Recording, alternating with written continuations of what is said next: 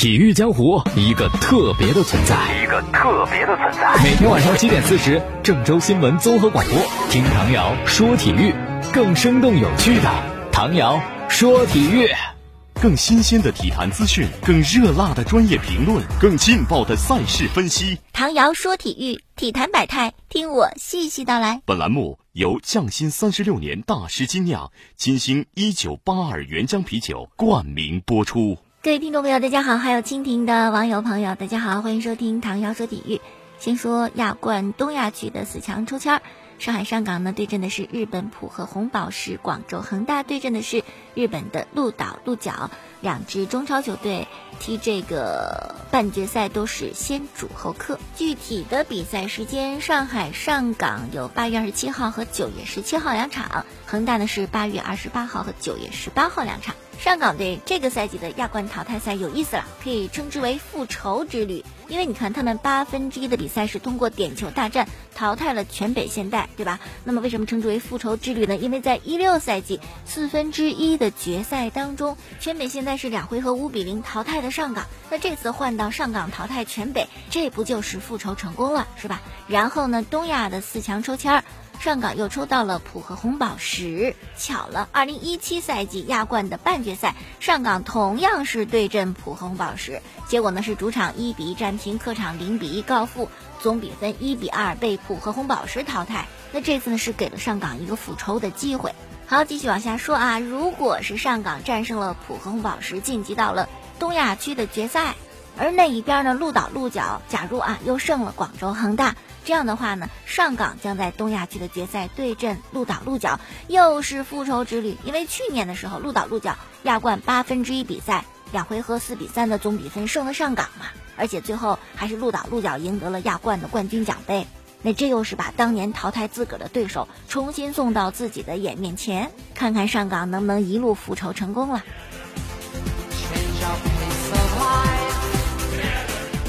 继续来说，昨天的时候呢，大林方官方宣布跟世界级的名帅贝尼特斯贝大师签约成功，哎，贝大帅呢就成为了球队新任的主教练。贝尼特斯呢，世界级的名帅，今年五十九岁，西班牙人，执教过皇马、利物浦，这都是豪门球队呀，获得过欧冠、欧联杯、欧洲超级杯、世俱杯等等荣誉。那在贝大师众多的荣誉当中，最被我们津津乐道、最值得拿出来提一提的，就应该是当年的伊斯坦布尔奇迹。那是零五年啊，他带领的球队是利物浦，在欧冠决赛当中，先是零比三落后 AC 米兰，然后常规时间追平点球大战淘汰米兰，拿到当年欧冠冠军。你说多不容易？除了执教利物浦之外呢，带着瓦伦西亚队还拿到过两次西甲冠军，一次欧洲联盟杯的冠军；带着切尔西还拿到过欧洲联盟杯的冠军。带着国际米兰获得过世界俱乐部的冠军，还有意大利超级杯的冠军被称之为战术大师，所以我们经常会管他叫贝大师嘛。好，这是大连一方的新帅啊。再说广州恒大的新援埃尔克森，那已经跟恒大签订合同了，正式回归。他是一二年加盟的恒大，然后帮着恒大拿下两个亚冠的冠军，后来一六年加盟上海上港，这是重新回来。哎呦，那埃尔克森占了一个外援名额，下一个外援名额给谁呢？都已经说过了嘛，重庆的费尔南多，这合同应该也是签了，没跑的事儿。不过费尔南多加盟恒大之后呢，恒大的外援名额就满了，下半年怎么给外援报名，是件相当复杂的事情。再说，二零一九女足世界杯的首场半决赛，美国女足二比一战胜英格兰女足，连续三届杀进了女足世界杯的决赛，这真是一支强队啊。那今天凌晨结束的一场非洲杯的小组赛，建业外援巴索戈所在的喀麦隆队零比零战平贝宁，这样呢一胜两平，小组第二啊也算是出现了。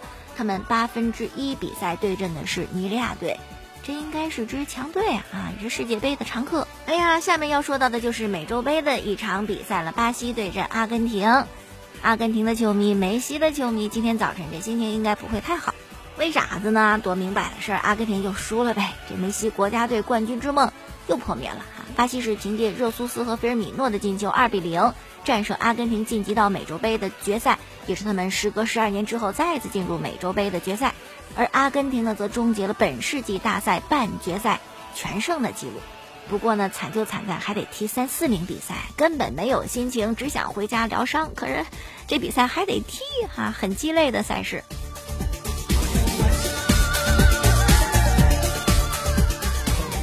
这场比赛呢是在工作日啊，上班时间。嗯，大家有没有看呢？没看的话也没关系啊，我简单跟你说一下。首先看看各界的评球，梁海源是这个吐槽大会、脱口秀大会这个一个写手是吧？编辑，他就说：“哎呦。”阿根廷两个球都是连续赌博式防守抢断失败之后背过，说这也太大胆了！这种防守队员，我游戏里我都不敢这么做呀。我也觉得是啊，阿根廷队，你看他们的比赛，你会觉得有防守球员吗？这防守是真实存在的吗？形同虚设。当然，这场比赛除了防守差比较之外呢，这个运气也差，两个门柱分别由阿圭罗和梅西打在门柱上，确实挺无奈的。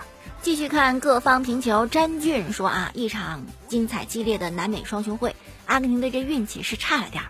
如果那个横梁和立柱这能进一个啊，也许情况就不一样。但整体防守能力和进攻的创造力，巴西明显还是要更强一点。董路的评球，三十秒之内，巴西跟阿根廷两次交换球权，攻守转换当中，巴西人技高一筹完成射门。关键阿根廷这两个后卫太业余。第一个幻听，以为裁判吹哨了啊，就不动了。第二个一对一的防守，你摆 pose 呢？你你当模特，你走秀呢？那是防守吗？黄健翔的评球，说实话，感觉现在阿根廷啊，别说踢球，就跟别人打架都打不过，失去了绿林好汉的气质。场上现在阿根廷球员一水的乖孩子。记得当年马拉多纳说过，阿根廷足球的历史是由长发飘飘的球员缔造的。可现在啊，长头发没有了。梁红叶体坛周报记者的听球，往往比赛结束，你会有很多种情绪，有时候兴奋，有时候悲伤，有时候愤怒。但有一种比赛结束之后，你会说裁判，是吧？要爆粗口啊！他说阿根廷对巴西比赛之后，就这种想骂裁判的感觉。比如说第二个进球之前，梅西在禁区内被犯规倒地，裁判没有吹呀！你要吹了，这是要给阿根廷点球的。阿根廷点球能进的话，那比分就一比一平了。但是并没有。随后巴西反击打进第二个进球。赛后阿根廷媒体就质疑裁判：“你干嘛不看 VAR，不看视频回放？”哎，也有意思啊。本届美洲杯是有视频回放的，但是本场比赛是这届美洲杯唯一的一场没有 VAR、没有视频回放的比赛。哎，特殊不特殊？这场比赛我就不看视频回放了，并且巴西转播的电视台也特别有意思，也特别牛啊！巴西第二个进球之前就对梅西那犯规任何慢镜不给，电视直播的回放也不给，所以有球迷就猜哟，这是美洲杯还是保送杯呀？这是要保送巴西夺冠军吧？为什么这么猜呢？因为本届美洲杯是在巴西举行嘛，巴西是东道主，又那么多年没有拿到过美洲杯的冠军啊，所以有这么。一种推测，哎，比赛之后的画面就定格在巴西球员欢欣鼓舞庆祝晋级，而梅西是掩面而泣。哎呀，看来梅西要在这个成年的国字号球队当中拿到世界大赛冠军这一梦想，恐怕终究是一场难圆的梦。这种无奈，抽刀断水，水更流；借酒消愁，愁更愁。但那又怎么办？是吧？此刻你总得拿点什么东西浇愁吧。即使没什么用啊，所以说还得喝一杯匠心三十六年大师精酿金星九八二原浆啤酒。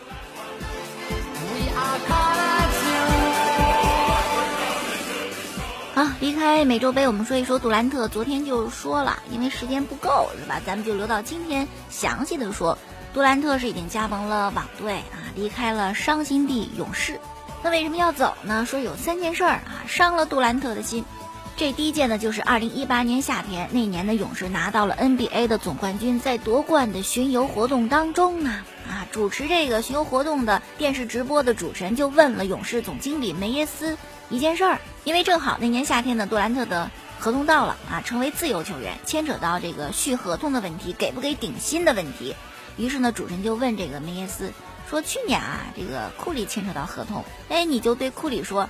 你想得到任何合同，你都可以得到。你说什么，我都答应你。那今天到杜兰特了，怎么讲这事儿呢？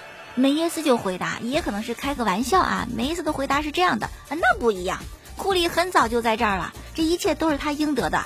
当时杜兰特就在旁边啊，听着这个一问一答，你说心里能不难受吗？他就很尴尬的就笑了。我估计这就得心上画一道，也能理解杜兰特是吧？自打一六年杜兰特加盟勇士之后。帮着勇士拿到两次总冠军，两次成为总决赛的 MVP。哎，你说他对勇士的贡献就小吗？就比库里少吗？他的作用就比库里小吗？可是外界依然认为杜兰特他只是库里身边的副手，包括很多勇士球迷对库里和对杜兰特的热情都是不一样的。那库里出来哇，那掌声是吧？就震耳欲聋。杜兰特可能就没有那么热烈的掌声，所以杜兰特就很难接受这一切。他不甘心当库里的副手，他也不甘心自己做了这么多之后呢，依然被认为勇士队是库里的球队，跟他没有半毛钱关系。等于是他的付出跟他得到的回馈是有偏差的，不成正比的。杜兰特这心里不太乐意啊。那么第二件事儿呢，是在上赛季之初，勇士跟快船的一场比赛。哎呦，就谁也不背着呀，就在球场上，勇士队两球员杜兰特、格林发生了激烈的争吵。格林当时说话说的也特别狠，大概意思就是你杜兰特有什么了不起呀？你不来，我们也是冠军呐。我们夺冠跟你有什么关系？是你帮着我们的吗？是我们勇士帮着你。你不来，我们勇士你能拿冠军？你得感谢我们，不是我们感谢你。这话杜兰特也接受不了。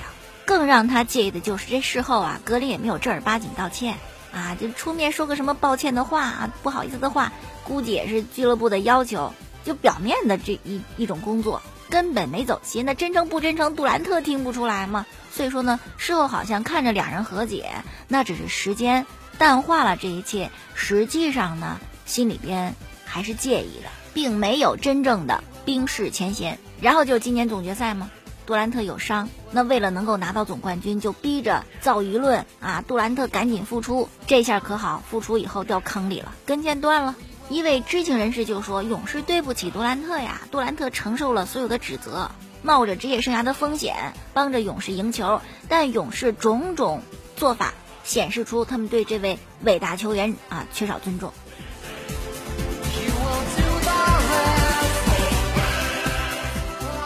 想到的是，勇士也把伊戈达拉给交易走了，也可能是这个技战术的一种需要，也可能就是一种报复性行为。很多球迷就猜嘛，肯定是勇士嫌伊戈达拉说的多啊！你这赛季之后你接受采访，你都说点什么呀？说说你骨折了，勇士逼着你硬上场啊！对一这个对一那个，这家里的事儿你都往外说干啥呢？生气了呗，勇士啊，就把他给交易走了。哎呀，真是想不明白勇士是作何打算？你把伊戈弄走，换来拉塞尔，在已经有了汤普森、库里的情况下，又换来拉塞尔，这样的话就是他们三个组成组合呗。那你勇士的后场该多么的矮小啊！那个儿都那么低，而且拉塞尔的特点是什么？需要持球在手，他要有球，要有球权。那库里也是要有球的呀。那这样的话，拉塞尔和库里之间肯定是有冲突的，并且拉塞尔的防守也非常的不好。如果只是一时义气把伊戈送走，那勇士可能会后悔，是吧？你想，你留下伊戈达拉。明年呢？呃，即使汤普森有伤，你像库里撑半个赛季，等到汤普森复出之后啊，依然是库里、汤普森、伊戈达拉加格林这四个人足以帮着勇士去竞争总冠军了。那当然，也许是我们把勇士给想歪了，是吧？人家没有那么狭隘，只是不像我们啊这么。固守固有的阵容，人家也许是想创新，没准新人会给勇士带来更大的变化、更好的成绩，这都不好说。好，再看看汤姆森，今天呢是进行了手术，应该是可以百分之百的恢复。按照他经纪人的说法，大约恢复五到七个月的时间。好，最后呢再说一桩转会的悬案，就是内马尔到底能不能去成巴萨？估计内马尔这会儿也发愁，是吧？愁的也得喝一杯呀！江心三十六年大师精酿金星九八二原浆啤酒。呃，据说内马尔呢，为了回到巴萨啊，这个开始对抗大巴黎，威胁说：“我就不准备跟你们一块训练了，同时呢，我也不准备参加你们中国行这个活动。”那么最新消息呢，巴萨也给内马尔定了价，就是转会费一点七亿欧元，再多不给了，但是可以搭人，什么库蒂尼奥啊、拉基蒂奇啊、乌姆蒂蒂啊、登贝莱。都有可能加进去，可又有消息说登贝莱巴萨讲了我们的非卖品，所以呢也不知道是吧？天上的传闻那么多，哪个传闻会落到地上呢？好，今天就说这么多了，感谢大家收听过去的节目播音呢是在蜻蜓 FM 上搜索唐瑶说球，明天我们再见。更新鲜的体坛资讯，更热辣的专业评论，更劲爆的赛事分析。唐瑶说体育，体坛百态，听我细细道来。本栏目。由匠心三十六年大师精酿金星一九八二原浆啤酒冠名播出。